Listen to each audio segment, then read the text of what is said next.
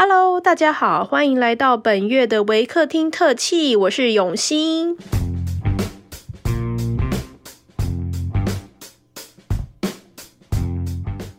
不晓得大家前前几个月的时候有没有注意到，你的朋友们在你的现实动态的时候，会常常会有一些响应一些活动，比方说四月二十二日的世界地球日，呃，大家都会响应一些，比方说可以让地球可以休息啊，这样子的一些响应的活动。那我之前就有去查，我想说很多像这种国际日啊，我们可能之前听都没有听过，所以我就去查了一下。像我后来查以后，发现有一些很特别的日子，比方说呃国际气象节、国际母语日、国际海报日，还有很多像是五一八博物国际博物馆日，还有像最近的是呃六月八号世界海洋日这些。还有六月一号，还有世界牛奶日，这些之前我们可能都没有听过，就觉得说这些世界什么什么日的时候跟我有什么关系，就会觉得好像这些东西都是关注的人在那边自嗨。但今天的维客厅特辑就是要告诉大家一个可能大家也没有听过的，就是这礼拜六六月十二号是世界梧桐工日，可能大家真的是没有听过。而且这个世界梧桐工日是在二零零二年的时候，由国际劳工组织 （International Labor Organization，I 简称是 ILO 的这个组织呢，呃所定定的。那我想说，呃，童工这件事情，可能台湾人比较少会接触到这样子的议题，而且可能会觉得台湾不太会发生，而且会觉得跟大家好像没有什么关系的感觉。因为之前有跟。嗯，其他的，比方说长辈啊，或者是有朋友聊到说童工这个议题，他们通常都会说啊，大家都是童工哦，小时候都帮大家帮家里在做事情啊，怎么样，就是一起跟爸爸妈妈可能一起帮忙，或者是要做生意卖东西都会一起帮忙，所以大家就会戏称说，哎，我自己也是童工啊，所以童工没什么，好像没什么特别需要关注的事情。但事实上，在台湾我们会怎么样去定义童工这个东西呢？所以我就去查了一下。呃，劳动基准法就是劳基法的第四十四条，上面写说，在台湾的话是十五岁以上未满十六岁受雇从事工作者为童工，然后如果他是十六岁以上未满十八岁的人，就不得从事危险性或有害性之工作。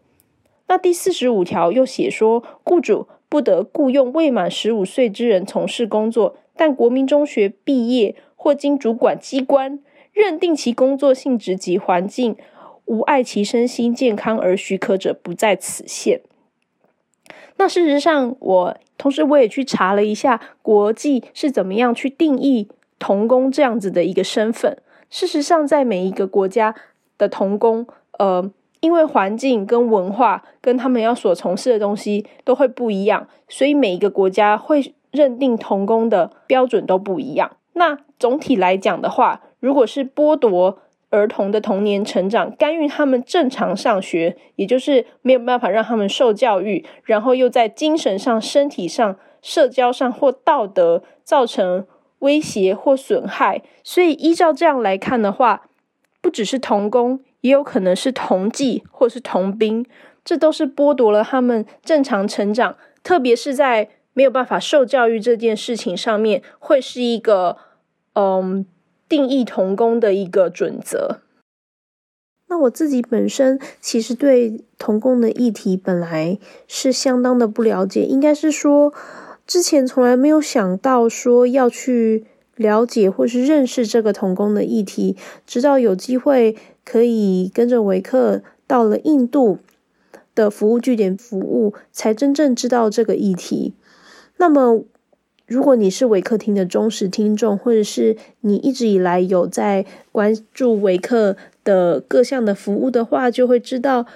维克的服务的对象都是孩童。每个国家所服务的孩子，他的背景也都不一样。其中在印度所关怀的对象就是童工，他们都是被拯救出来的童工。那维克在印度服务的这个据点呢，是一个童工庇护所。他的创办人凯拉许沙提亚提是二零一四年诺贝尔和平奖的得主。他多年在印度从事了很多的童工的救援行动，也致力推动全球的童工议题。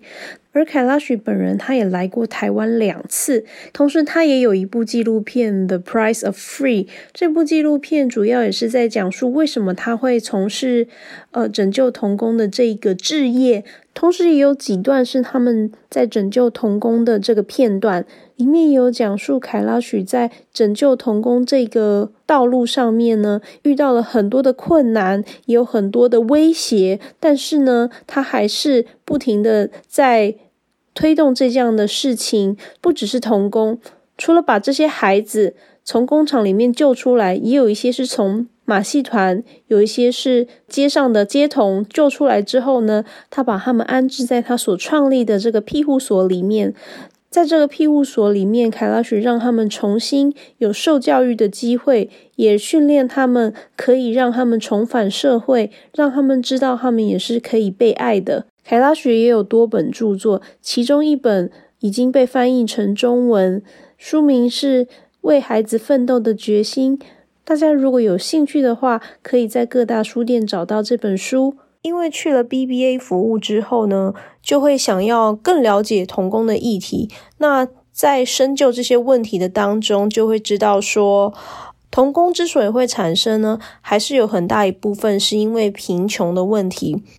那这些贫穷的问题，其实在于说，他们的父母辈可能就已经在一个缺乏教育的一个地方，所以他们会对于教育是本身是觉得是不需要，或者是他是不信任教育的。他会觉得他的孩子其实不用受教育，继续做这样子的劳动工作就可以。那事实上，这样子的一个贫穷是会不停的在循环。那我们刚刚谈到了这么多有关于印度。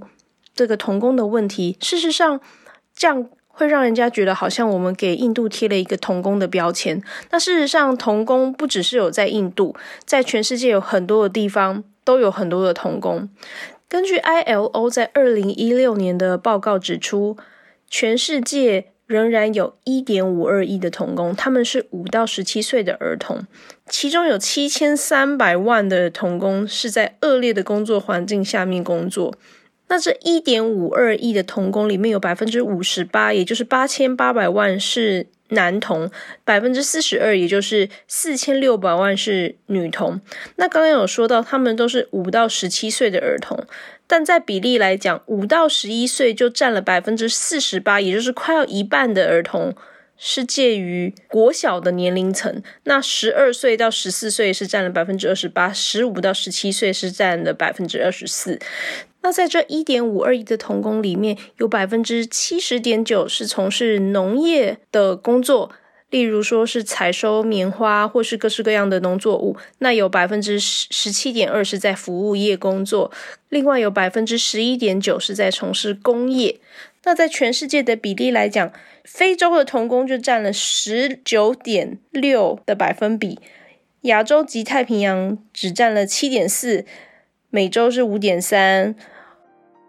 好，最后重点来了，我们要如何做才能减少这些问题呢？我们要如何做才能帮助这些童工呢？其实最简单的方式就是从现在开始呢，我们可以开始关注这样子的议题。还有一个很棒的方式是，可以在疫情过后跟着维克。到印度的童工庇护所当志工，那你会听到更多童工亲身经历的这些故事呢，让你知道他们是怎么走过来的，